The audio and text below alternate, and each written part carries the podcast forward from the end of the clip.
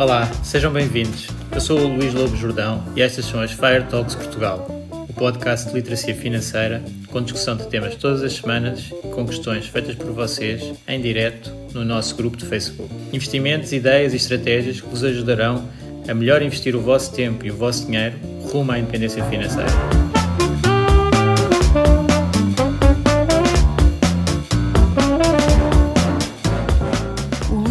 Jordão trabalha nos mercados financeiros há mais de 20 anos. É um analista financeiro certificado pelo CFA Institute, criou o maior fundo português de ações e é atualmente responsável pelos produtos Stoic na SGF. Todas as opiniões expressas pelo Luís e eventuais convidados são exclusivamente suas e não refletem a opinião da SGF ou do CFA Institute. São ideias à data de gravação e estão sujeitas a alterações. Todos os investimentos envolvem riscos. Este podcast tem um intuito meramente informativo e não deve ser tomado como base para decisões de investimento.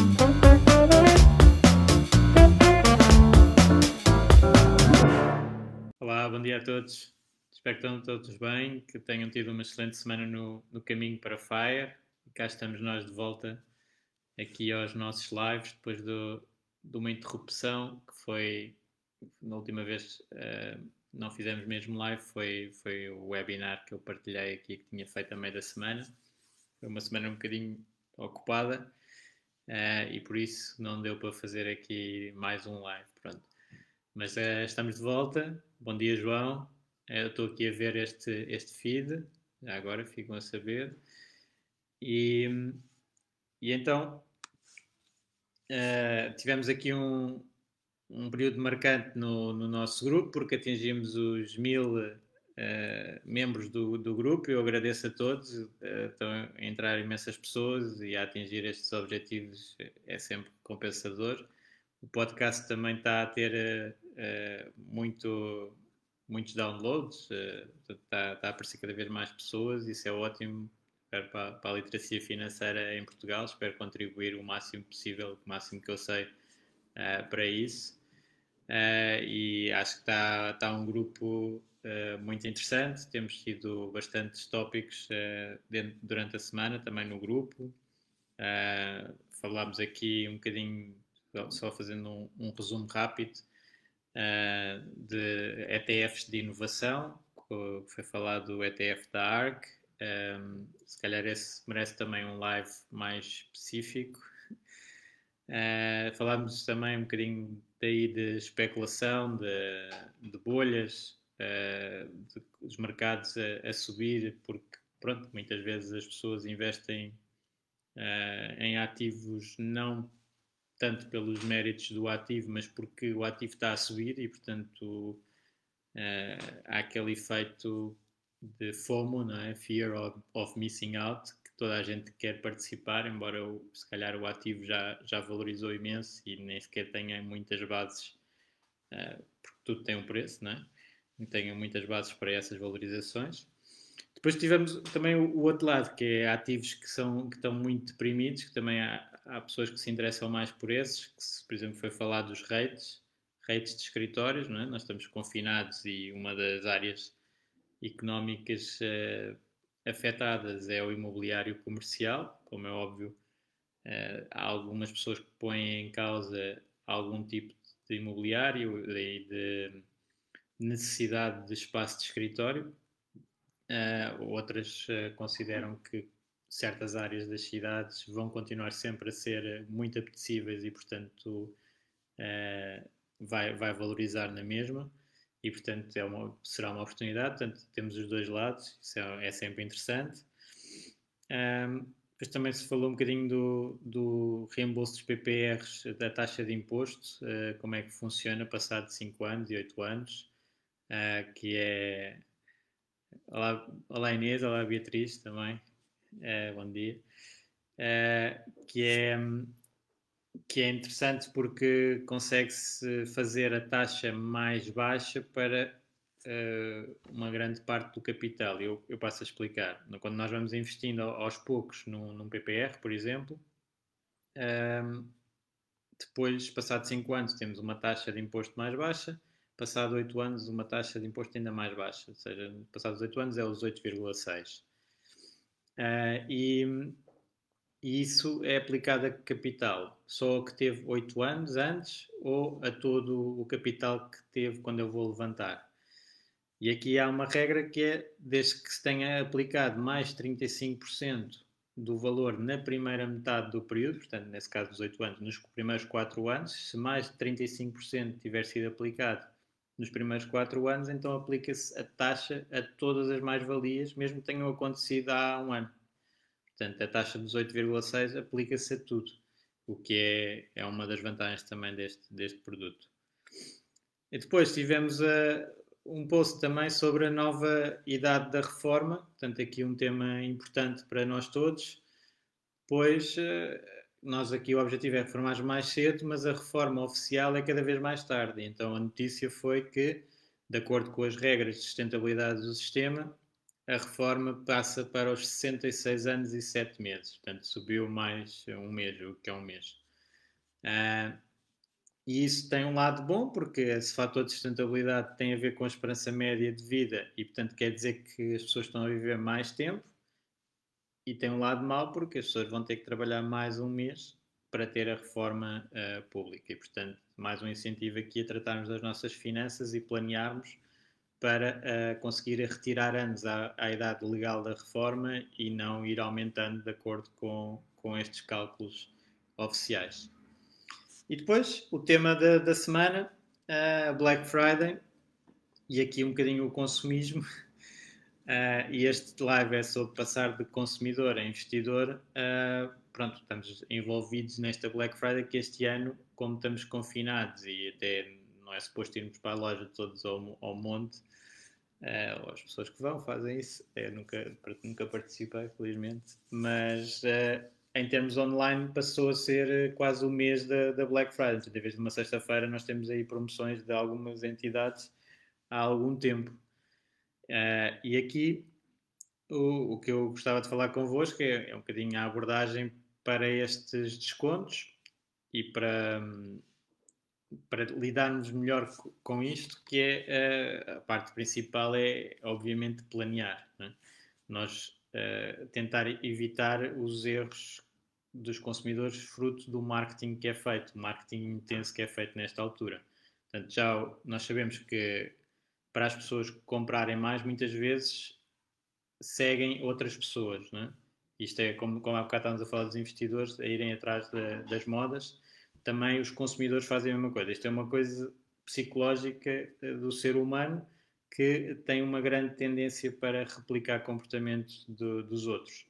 E aqui no consumo, as marcas, eh, os vendedores viram que criando uh, muita promoção ao mesmo tempo, que consegue-se vender muito mais, porque as pessoas copiam umas das outras. Se aquela comprou na, num desconto tal na, naquela loja, eu vou e compro também na outra e isto puxa mais consumo. E mesmo o próprio Natal tem muito a ver com, com isto, sendo que a Black Friday é então o, o, o período em que os americanos, tipicamente, foi lá que começou, uh, compram os, as prendas de, de, Natal, aproveitam esses descontos para as prendas de Natal. E então, uh, as marcas fazem, até pelo período temporal curto, neste ano não é tanto assim, mas há um sentido de urgência, que é uma das maneiras também, em termos de, de marketing, tentar conseguir mais vendas, uh, e, uh, e o efeito de toda a gente e de se falar muito, de, de gerar então mais, mais negócio, digamos assim. E para muitos retalhistas, esta altura do ano é a altura em que é feita a maior parte do, do lucro do ano uh, o, da parte de brinquedos e, e tudo, é, é, muito concentrado nesta, nesta altura. E o que é que nós aqui queremos? Pronto, como consumidores que somos, nós, nós ainda continuamos a consumir, se calhar não tanto como a, a, consumidor médio português, mas ainda continuamos a consumir e, portanto, vamos ter uh, artigos que vamos querer uh, consumir. Eu, por acaso, estava a ver que, que nesta área também acabo por ser um pouco investidor, porque os, os, artigos que eu quero comprar às vezes são investimentos para outras áreas que eu tenho estado a adiar, então vou aproveitar o investimento para, exemplo, aqui, olha, o, o, podcast tem estado alguns problemas de som e havia a ideia de comprar um, um microfone. Portanto, acaba de ser um investimento aqui neste, neste projeto. Uh, é o que eu estou a, a, comprar na, na Black Friday, ou nesta altura, aproveitar alguns descontos. Mas isso já vinha planeado, não é? já estava a fazer uh, o podcast desde julho, acho eu, ou, ou antes. Uh, e, e, aproveito uma campanha para uh, fazer esse investimento. Portanto, o planeamento é essencial nesta, nesta altura. E evitar as urgências. Portanto, isso em tudo. E, isto já, já falei noutros lives, mas o, as urgências, então, em investimentos, é logo um alerta, uma bandeira vermelha red flag enorme uh, sobre o que é que está a ser proposto. Se eu tiver, se alguém me disser que eu tenho que decidir o investimento em dois dias ou três dias ou assim uma coisa, eu, eu fico logo de pé atrás, já, não, já nem, nem quero bem ouvir uh, esse, esse cenário. Claro que pode acontecer ser algo que já estava a ser uh, apresentado há muito tempo e que eu só soube e faltam três dias para acabar, e isso é outra questão, não é? Portanto, nós temos sempre que, que ver o, os fundamentais de, do que é que está a acontecer. Agora, quando é uma coisa que, que é apresentada com urgência, sem, sem grande necessidade dessa urgência, uh, devemos ficar de pé atrás. E, portanto, aqui no Black Friday, claramente, ter atenção que estamos a pôr aqui algum condicionamento em termos de marketing, de urgência e como é que nós quebramos essa urgência? Com o planeamento. Portanto, se eu tiver uh, planeado que quero comprar isto e aquilo e aquilo outro, chega a Black Friday e eu vou procurar, tem os preços mais baixos, quero, está certo, executo, compro e está feito. Aproveitei a Black Friday e não entrei em loucuras. Uh, agora isso parte para já o planeamento, e depois, uh, nesse planeamento, convém ver qual é que era o preço que estava, né? porque nós sabemos de muitas situações, ou pelo menos fala-se, às vezes vê-se também na, nas notícias, de uh, descontos que não são descontos reais. Portanto, se uh, algo estava por, por 100 e, e, de repente aparece um desconto a dizer que está a 50%, mas o, o preço é outra vez os 100, portanto, subiram o preço para depois dar o desconto e dar o mesmo valor então não é, é, desconto nenhum. Eu posso comprar na mesma, se calhar estou interessado naquele bem, mas não, não é por causa do desconto. E isso temos de ter cuidado. E portanto, validar sempre se, é, se há desconto, se não há desconto, se estou interessado em comprar uh, o bem por aquele valor. Uh, um dos artigos que uh, nós claramente devemos aproveitar na, na Black Friday são aqueles artigos que nós já compramos recorrentemente e, se puderem ser armazenados, Uh, houve pessoas que também disseram isso aí nos, nos comentários. Se puderem ser armazenados, melhor, não é? Portanto, aí eu uh, vou já, já consumo, já gasto normalmente aquilo, é uma poupança completamente efetiva se eu agora conseguir comprar com desconto de 40% ou 30% ou o que for. Portanto, é, esses aí é algo que podemos estar atentos para uh, beneficiar. Uh, portanto, normalmente necessidades, bens recorrentes que, que nós já, já compramos e aproveitamos o desconto. Claro que isto não é o típico da Black Friday. Uh, e depois, uh, o que eu sugeri no, no post já do ano passado no, no grupo um, era um conceito um bocadinho diferente também do, do, do habitual, mas era de tentar juntar a parte do consumo ao investimento. Aqui há um bocadinho de, de um perigo, não é? Porque eh, vocês devem conhecer aquelas uh, maneiras de poupar, que é os arredondamentos, quando se está a gastar, arredondar um pouco para cima e ir para uma conta privada, uh, separada, para, para se poupar. Portanto, estar a consumir e poupar automaticamente, aqui há, há uma ligação entre consumo e poupança que se calhar não é melhor, porque aí nós vamos nos desculpar a querer consumir mais para depois, porque, ah, depois vai poupar, vai arredondar lá um bocadinho e depois se calhar esse essa conta que está ali ao lado até cabe ser usada para consumo outra vez, portanto não tem que se ter algum cuidado com isto. Mas a minha sugestão era em artigos se calhar maiores uh, dificultar para já manter a dificuldade da compra, que é o preço uh, mantê-lo lá em cima. Vamos imaginar que eu tinha um, uh, planeei comprar um computador, o exemplo que eu dou é esse. Planeei comprar um computador e ele está a custar mil. Na Black Friday vou ver, estive à espera a ver se, se conseguia o preço mais barato. na Black Friday efetivamente está por 600 euros. Então, já sabem, em termos de poupança e consumo, eu continuo a estar a consumir 600 euros. Não estou a consumir 1000, estou a consumir 600, não estou a consumir tanto, tanto essa parte é que é considerada poupança. Mas no fundo, eu estou a consumir, estou a comprar um computador. Pode ser também investimento, mas se for para, para o trabalho e para gerar novas receitas. Mas uh, consegui foi ali 400 de diferença face ao, ao que estava antes. Então eu pego nesses 400 e invisto. E aqui é que eu acho que tem que ser mesmo investir para longo prazo. Não pode ser colocar numa conta ao lado para depois eh, eventualmente me recompensar com já está fora. Ou, pronto, não, aí deixa de funcionar porque aí eu vou então consumir os mil outra vez.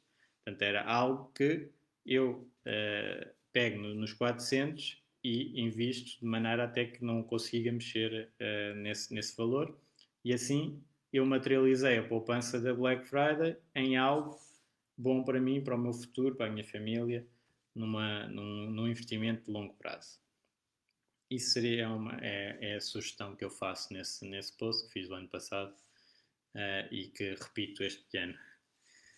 Um, e estava aqui a ler algumas, alguns comentários de pessoas que conseguiram aproveitar aqui algumas, algumas compras de Black Friday nessa, nesse planeamento uh, e, na, e de situações já recorrentes uh, e, que, e que então essas são de beneficiar de, de, fazer então a poupança para porque já ia gastar, não é? Portanto, se já está dentro do nosso consumo normal, uh, e conseguimos um preço mais baixo, então aproveitar para até, se conseguirmos, se tivermos espaço, para armazenar algumas, algumas dessas compras.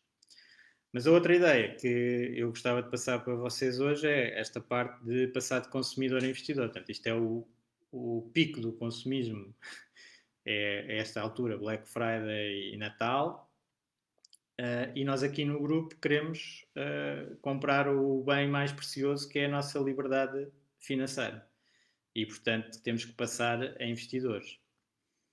Uh, e passagem a investidor, uh, eu também gosto de pensar como uh, consumidor. Se eu for consumidor, porque as pessoas às vezes acham que investir é muito complicado e as ações, o que é que andam fazer e os preços todos os dias, mas por trás das ações estão empresas.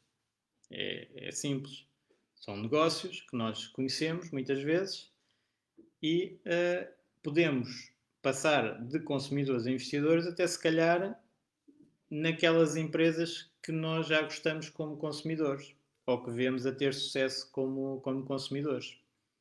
Pelo menos é um primeiro filtro. Ou seja, não é pelo menos, é, deve ser olhado mesmo como um primeiro filtro. Ou seja, eu não vou comprar ações de qualquer empresa que eu seja consumidor só porque pronto, eu gosto do produto deles e vou, vou comprar as ações. Não, isso também é um erro. E isso é um bocadinho o erro que se calhar estava a ver naqueles comentários sobre o ETF da ARC de inovação, que é, ah, eu trabalho em tecnologia, vou comprar o ETF da ARC. Quer dizer, não, é, é, é perigoso, porque pode-se fazer, claro. Não, toda a gente pode fazer o que quiser com o seu dinheiro, como é óbvio. Mas uh, sem saber o valor de, desses investimentos, é perigosíssimo, não é? Porque só porque eu utilizo um produto, ele até pode ser ótimo porque eu utilizo porque é grátis. E essa empresa não vai gerar valor nenhum em termos de financeiros ao investidor. Portanto, há N casos de, de situações dessas, de empresas que uh, as pessoas esperam que venham a, a poder monetizar os seus serviços, mas que nunca chegam a monetizar devidamente, porque não conseguem. Portanto, uh, as pessoas usam como consumidores, mas como investidores não, não gera valor nenhum. Mas esta passagem de consumidor para investidor pode e deve, na minha opinião, ser feita muito nesta base de eu conheço aquele serviço, uh, eu uso aquele serviço, ou sou fornecedor, ou até alguns casos eu trabalho para essa empresa, se calhar é uma boa maneira de eu já conhecer alguma coisa da empresa para poder passar a investidor nessa empresa. Portanto, vou analisar a, as ações dessa, dessa empresa. Isso é uma maneira muito direta. Eu lembro de, disto, uh, e eu fiz isto, se calhar, até um bocadinho mal ao início, que era com, com portagens. Tinha, eu fazia, estava na, na margem sul e vinha para Lisboa e pagava portagem a, alguma, a uma altura da minha vida. E, e nessa altura pensava, tipo, eu podia fazer aqui um investimento, era da Brisa, é, ações da Brisa pagam um dividendo, os dividendos da Brisa pagam as portagens que eu consumo no dia a dia. Fazia aqui o edge, não é? Eu estou a gastar dinheiro com este serviço, posso ser investidor naquele, no, no serviço, eles pagam dividendos e os dividendos pagam aqui o, o serviço que eu uso. Era um bocadinho este conceito. E isso dava para fazer depois com N serviços uh, cá em Portugal, pronto, eu estava cá em Portugal, estou cá em Portugal. E, uh, sei lá, televisão em casa, telefone, telemóvel, pronto. Não sei quantos serviços que eu podia começar a pôr os meus investimentos a pagá-los.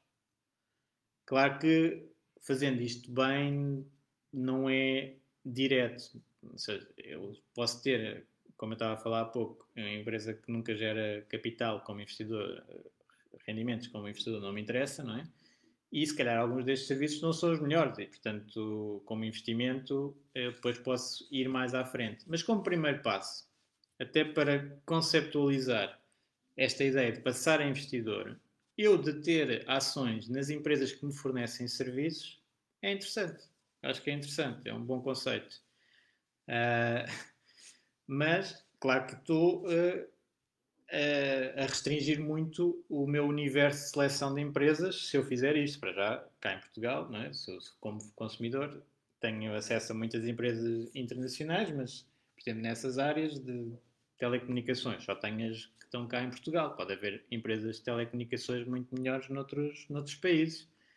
Portanto, o que funciona aqui mais é o que eu gostava de falar convosco mais é o conceito é, uh, e fazer este, este direto, porque uh, as pessoas têm, normalmente, quando estão a começar a investir, uh, não veem bem em que é que se está a aplicar o capital e como é que ele depois vai, vai voltar, não é?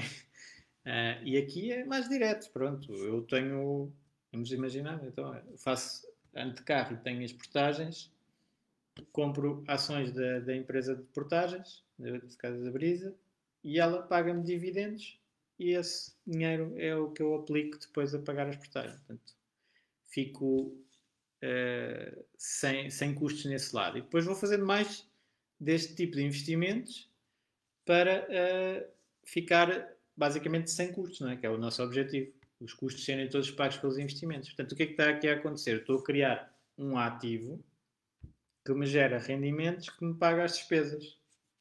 Pronto. E a ideia que eu estava a querer fazer aqui com, com o Black Friday e este consumidor investidor é fazer esta ligação logo uh, direta. E isto liga-se um bocadinho então com, com, os tipos de investimento que, que nós podemos fazer. Que é desde a, do investimento direto em ações, não é? Que, que nós vamos e compramos as, as ações individualmente, aquelas que nós achamos que são melhores, Uh, e, e, depois podemos passar para fundos, e dentro dos fundos temos fundos de vários tipos, de, de gestão ativa, de gestão passiva, ou até os ETFs, que são fundos também, mas cotados, e também, principalmente são de gestão passiva, mas também há de gestão ativa, como foi esse que foi falado nesta, nesta semana. Um, e aqui, pronto, uh, vocês já sabem, parte dos fundos e dos índices, principalmente, são muito falados no, no FIRE. Uh, o investimento direto já é menos falado, uh, mas também, também convém, convém nós discutirmos um pouco. E essa base de, de escolher empresas que tenham uma ligação connosco, que nós conhecemos como consumidor, é uma base interessante.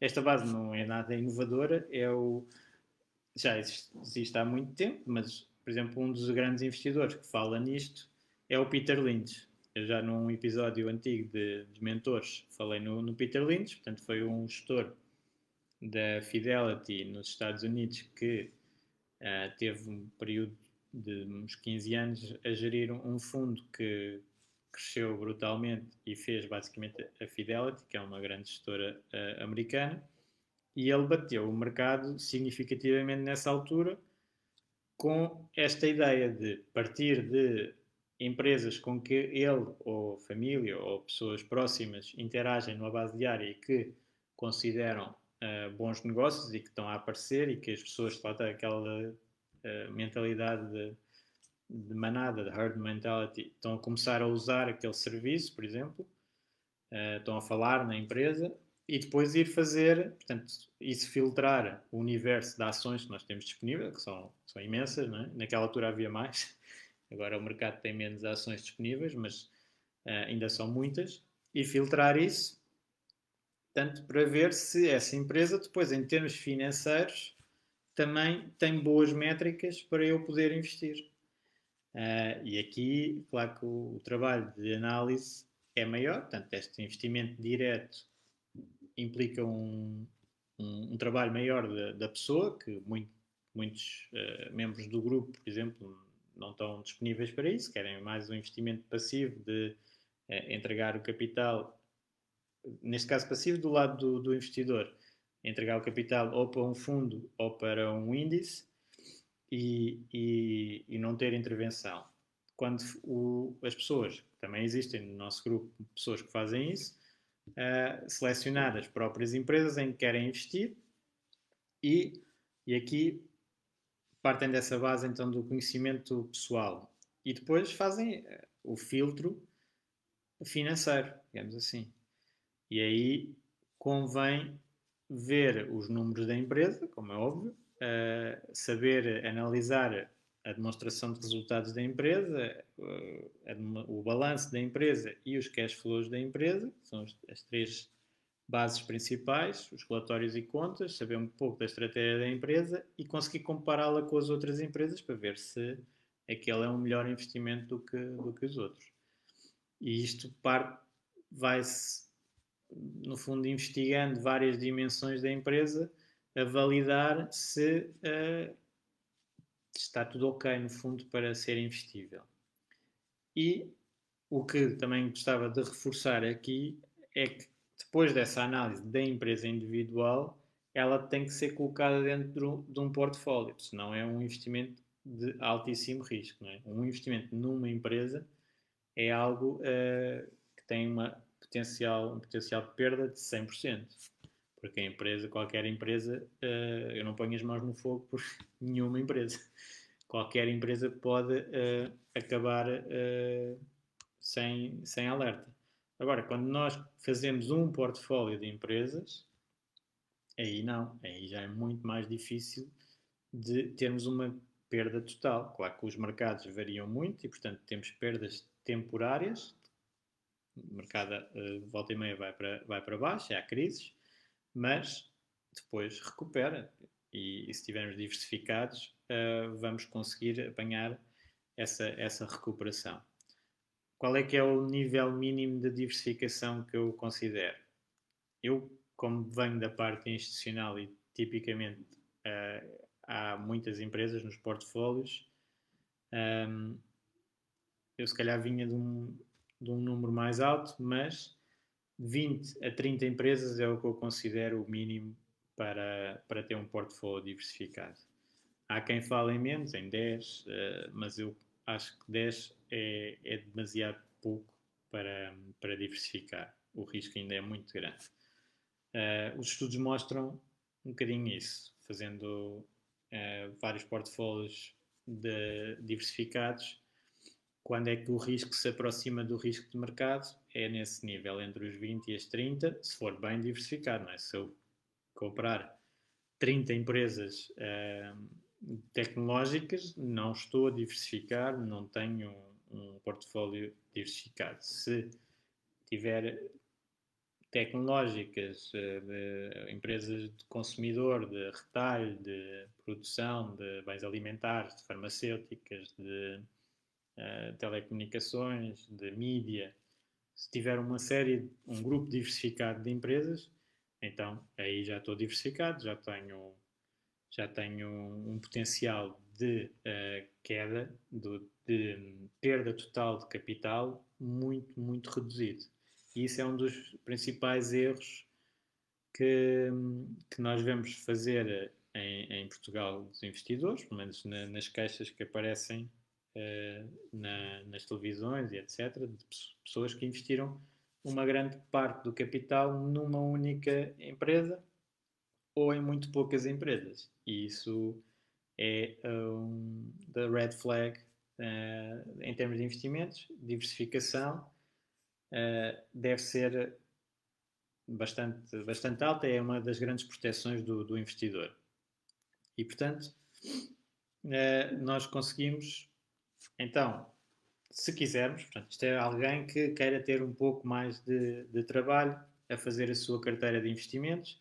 Depois tem outras desvantagens também, para, mas pode ter a vantagem de, e tem claramente, a vantagem intelectual de perceber os negócios, pode ajudar imenso em, em muitas alturas e para outras áreas da, da vida. Portanto, isto do, do, investimento, se eu fizer, portanto, é que é muito uh, falado, investidor completamente passivo, não sabe nada das empresas que estão na, naquele portfólio. Depois, noutras áreas, não consegue aplicar estes conceitos de negócio, por exemplo, do que um investidor que sabe porque que aquela empresa naquele setor conseguiu o sucesso que conseguiu. Pronto. Uh, se calhar depois, quando faz um negócio próprio, essa pessoa uh, que já teve a avaliar não sei quantos negócios, porque fez essas análises, já consegue aplicar ao seu negócio próprio conceitos que alguém que faça uma, um investimento puramente passivo não vai conseguir fazer. Uh, isso, isso é um dos das análises que, que nós devemos fazer na, na nossa estratégia de investimento, digamos assim. Uh, podemos não gastar tempo nenhum nisto e fazer simplesmente um índice.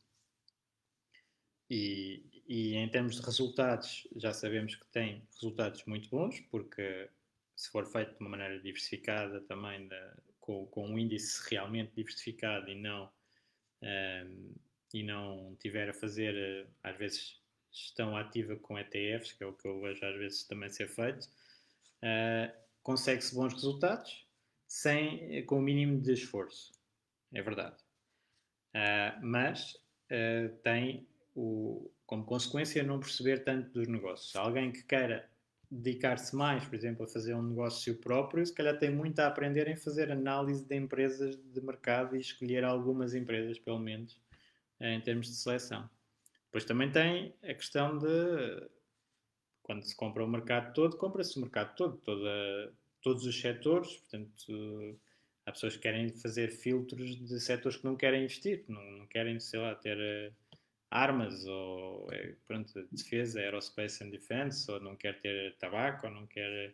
Pronto, e também dá para fazer índices sem isso. Uh, há várias opções, mas já começa a ser mais lá tal gestão mais ativa. Um, e depois, na, nesta vertente individual, eu também tenho uma carga fiscal pior, pronto. Isso é. E de comissões, mais ou menos, porque agora começam a aparecer muitas corretoras com, com custos muito, muito baixos. Uh, mas em termos de impostos, esse aí continua a existir, que é sempre que há uma mudança no portfólio, há uma tributação. E quando eu estou em fundos, não. Portanto, é, é sempre essa diferença. E, e portanto, fazendo aqui um, um bocadinho o, o resumo desta, desta talk sobre consumidor para investidor, uh, nós conseguimos efetivamente, e eu acho que é um bom ponto de partida, uh, aquelas empresas que nós interagimos e gostamos, aquelas empresas que nós vemos a ter uh, sucesso junto de outras pessoas, mesmo que não, não seja tão específico para nós, nós pegarmos nesse, nesse universo e analisá-lo do ponto de vista financeiro e ver se essas empresas uh, têm boas características de investimento. Portanto, quer seja qualidade, que normalmente é uh, margens altas da empresa, capacidade de transformar o, as vendas em lucros e os lucros em cash, porque às vezes também há lucros que não são bem cash, mas uh, consiga fazer esse, esse, esse caminho com balanços fortes, com gestão credível, com estratégia que nós gostamos, portanto, fazer toda essa análise e diversificar várias empresas dessas, não pode ser só uh, uma, duas, cinco, até dez, acho que é pouco. Normalmente o ideal será então essas 20 a 30. Uh, e depois vamos ter que ir acompanhando esse, esse investimento, porque as coisas vão mudando e, portanto, as empresas podem ser boas numa altura e não ser boas noutra. Uh, e tentar ir ajustando. Isto é bom, um bom ponto de partida para passarmos a ser investidores. Pronto. E depois vamos, se tivermos então as empresas diretamente, vamos ter algo que também é interessante do, em termos psicológicos, que é os dividendos das empresas a, a cair na nossa conta. Não é? Nós compramos uma empresa uh, e ela gera lucros. Quando depois os lucros passam, são distribuídos aos donos do, de, da empresa, aos acionistas, uh, recebe, recebe-se esse valor na nossa conta. Claro que tem como consequência ser tributado a 28% neste momento em, em, Portugal. Portanto, vamos ficando sem essa parte. Nós até, em termos de, crescimento de longo prazo, o que gostamos mais é empresas que até consigam reinvestir esse capital no, no, seu negócio e cresçam mais e não estejam a distribuir. Claro que se elas não tiverem oportunidades para crescer, o melhor é distribuir e pagar os impostos do que estar a, a destruir capital. Uh, e, uh, e pronto, depois nessa ótica de, de investir uh, diretamente, temos alguns benefícios uh, em termos de investidores para outras áreas da vida, qualquer seja negócios, quer até imobiliário também, que tem a ver com. É um negócio, não é? Como outro, e portanto conseguir pensar dessa, dessa maneira também ajuda. Mas temos sempre a opção, duas opções passivas, digamos assim, da, da ótica do investidor, que é entregar a gestão a alguém, e esse alguém pode ter uma estratégia ativa, passiva ou no meio, ou qualquer coisa, ou fazer nós diretamente uh, a gestão uh, passiva. Uh, são outras, outras opções. gostava só de terminar aqui com as, as, questões, já agora, que tinha aqui. O, o Tiago tinha, tem aqui uma questão que ainda era sobre o, o PPR Uh, se eu atingir o valor FIRE aos 45 anos de idade com o segundo PPR, o que não é incluído no reembolso de IRS, posso ir tirando os 4% por ano e este sairá à taxa de 8,6% sem outras penalizações? Exatamente, esse é o objetivo do, do PPR livre, digamos assim. O PPR bloqueado uh, nós conseguimos levantar a partir dos 60 anos com a taxa de 8%. E, portanto, como estávamos a ver no início, uh, como a idade da reforma já vai nos quase 67, conseguimos tirar, uh, se calhar, 7 anos à idade da reforma com esse PPR, assim por alto. O segundo PPR, o que não, não queremos bloqueado, podemos tirar a qualquer altura o montante que quisermos, portanto pode ser a, eh, com essa regra dos 4%, uh, eh, e sai com benefícios fiscais na mesma, porque a taxa de tributação vai-se reduzindo. Nos primeiros anos é, é aos 21,5%, a partir do quinto ano passa para 17,2% e a partir do oitavo ano para 8,6%. Portanto, se eu tiver um PPR que comecei a constituir, aqui o Tiago estava falar nos 45 anos, comecei a constituir eh, aos 25, portanto, 20 anos de PPR.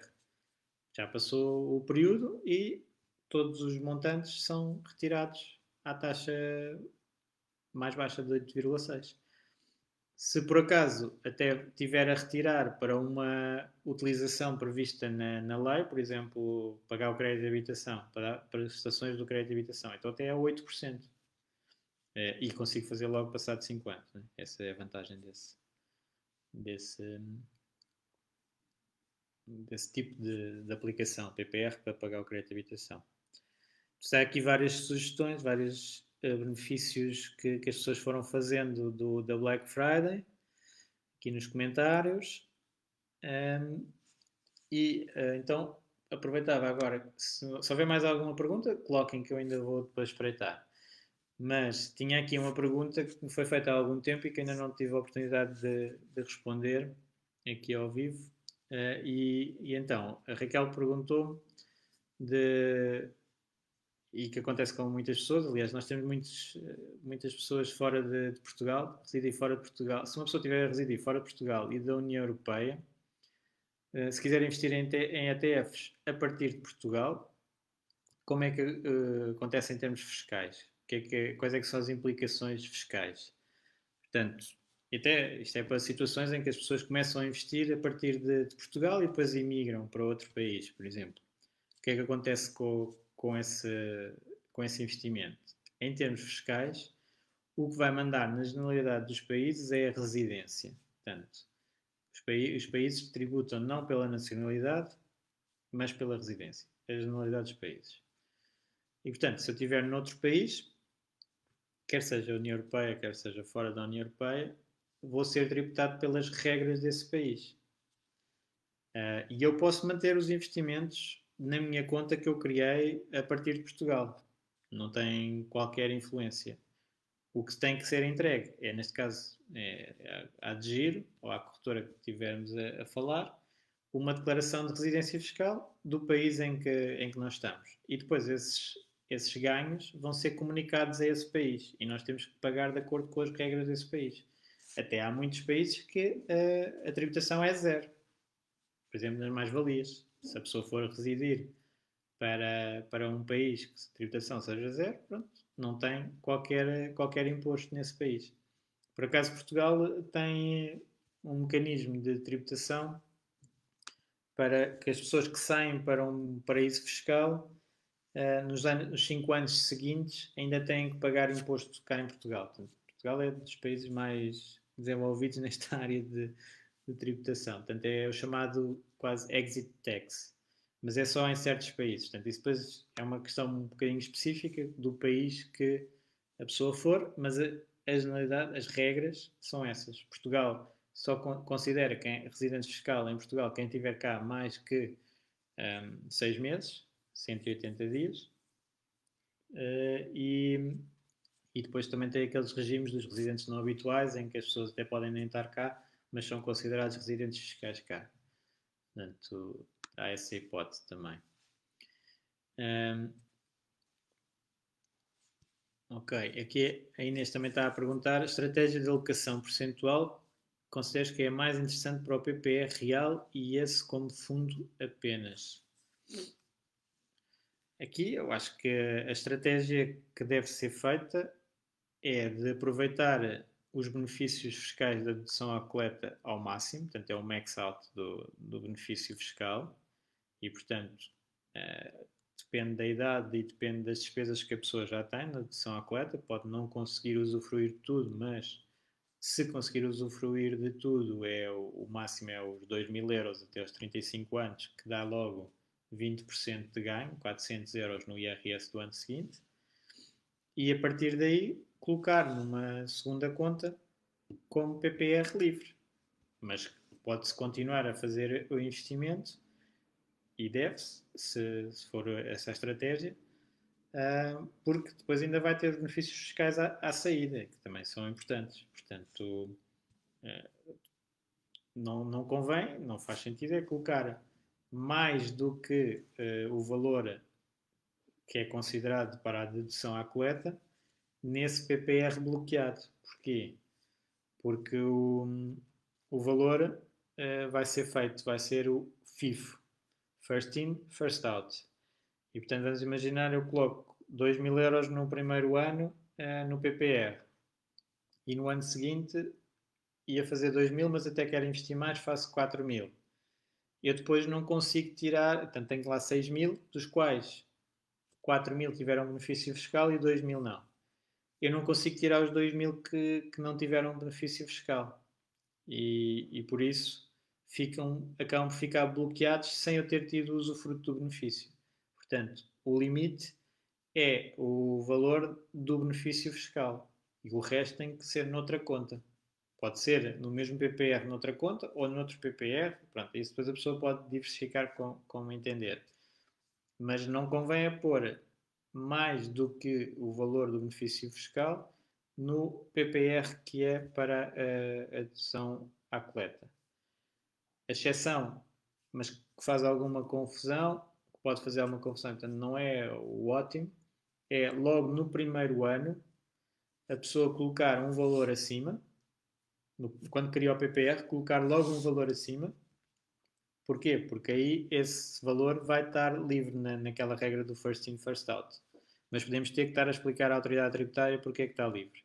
Portanto, vamos imaginar, no primeiro ano que eu faço o PPR, em vez de fazer 2 mil, faço 10 mil. Uh, ok, então eu vou ter 8 mil livres e 2 mil bloqueados. Como é first in, first out, consigo, consigo retirar a qualquer altura esses primeiros 8 mil, neste exemplo. Um,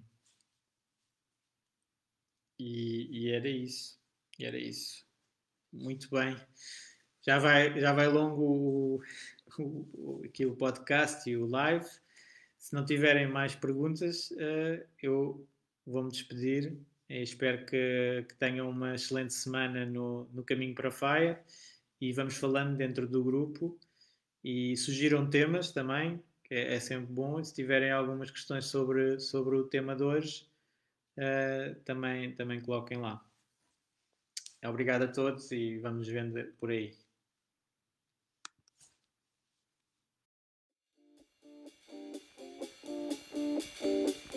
Obrigado por ouvires. Junta-te à discussão através do grupo Fire Talks Portugal no Facebook e não te esqueças de ver a descrição onde poderás encontrar mais informações. Até à próxima!